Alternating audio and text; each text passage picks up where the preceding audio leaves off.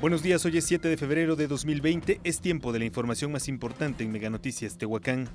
El próximo Consejo Municipal tendrá las mismas responsabilidades y facultades que los regidores que fueron electos junto con el presidente municipal. Así lo señaló Miguel Ángel Romero Calderón, ex síndico municipal, quien precisó que si existe un cambio de cabildo, las personas estarán asumiendo esta responsabilidad y deberán ser parte de las comisiones específicas. Además, sesionarán como lo hacía el cabildo y tendrán que votar de la misma manera.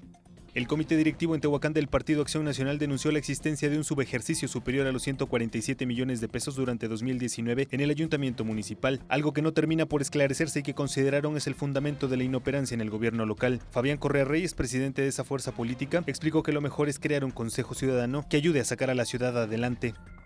Desde hace varios días, trabajadores de una empresa maquiladora que se ubica a un costado del mercado Benito Juárez señalaron que se han registrado despidos de trabajadores de muchos años de antigüedad, quienes están recibiendo liquidaciones muy pequeñas, pues quienes han estado laborando durante cinco años apenas recibieron una liquidación de 3 mil pesos. Además, acusaron trato inadecuado por parte del personal a cargo. Una riña entre vendedoras establecidas en la vía pública dejó la detención de una persona. Esto luego de que el grupo de cuapeñas argumentara que estaban siendo invadidas por una canastera que les había generado conflicto. Personal de fomento comercial acudió al lugar y la policía municipal tuvo que proceder con las comerciantes establecidas en la avenida Independencia Oriente y calle 7 Norte. Así, está usted bien informado para empezar el día.